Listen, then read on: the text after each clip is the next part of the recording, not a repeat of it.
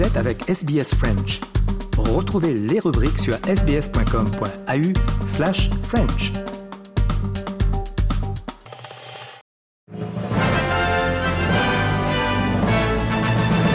Mesdames et messieurs, bonjour et bienvenue dans le 3 minutes de ce mercredi 7 février. Audrey Bourget aujourd'hui au micro de SBS French News.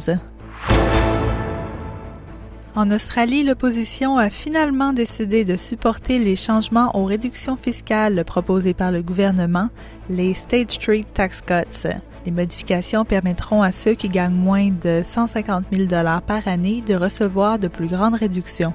La coalition s'était jusqu'ici opposée au changement, martelant que le gouvernement manquait à ses promesses électorales. Mais le leader de l'opposition, Peter Dutton, a changé son fusil d'épaule. Coalition is not going to stand in the way of providing support to Australians who are doing it tough.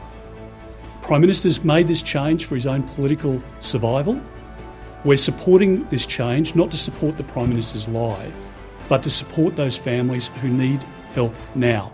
Une bonne nouvelle pour beaucoup d'Australiens, la Banque centrale a décidé de ne pas changer les taux d'intérêt lors de sa première rencontre de l'année.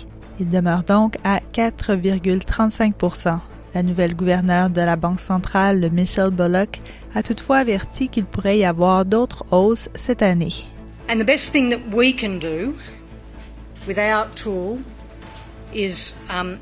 Households deal with the cost of living by getting inflation down. That's our aim. We want it back in the background again when people aren't worrying about it.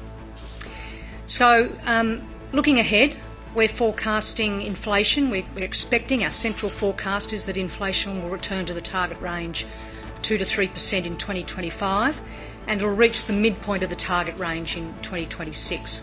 Et passons à l'international. La CDAO appelle au calme au Sénégal après le vote de la loi sur le report de l'élection présidentielle. L'organisation régionale a haussé le ton, nous explique Frédéric Gara de RFI. C'est de toute urgence que la commission de la CDAO demande des mesures nécessaires pour rétablir le calendrier électoral. Le ton du second communiqué de la CDAO à l'endroit des acteurs politiques du Sénégal est jugé par bon nombre d'observateurs nettement plus ferme et tranchant que le premier. Il faut dire qu'entre le 3 février, date de la première missive, et ce mardi, la communauté ouest-africaine n'avait pas encore assisté au spectacle de parlementaires vigoureusement chassés de l'Assemblée nationale par les forces de l'ordre. Abuja n'avait pas encore saisi non plus que le vote des députés de la majorité présidentielle et de ses alliés de circonstance permettrait à Macky Sall de prolonger son mandat jusqu'au 15 décembre 2024.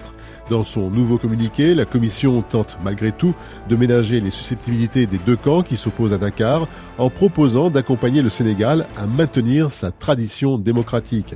Mais une source au siège de la Commission indique que celle-ci ne peut se permettre un nouvel échec après le camouflet de la scission de l'Alliance des États du Sahel. Demain jeudi, une réunion des ministres ouest-africains des Affaires étrangères devait initialement se pencher sur le cas du Mali, du Burkina et du Niger. Le Sénégal vient de s'ajouter au programme. Voilà, messieurs, dames, pour l'essentiel de l'actualité de ce mercredi 7 février. Je vous souhaite de passer une excellente fin de journée.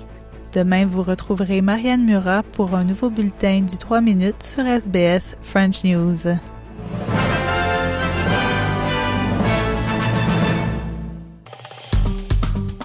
Aimez, partagez, commentez. Suivez-nous sur facebook.com slash sbsfrench.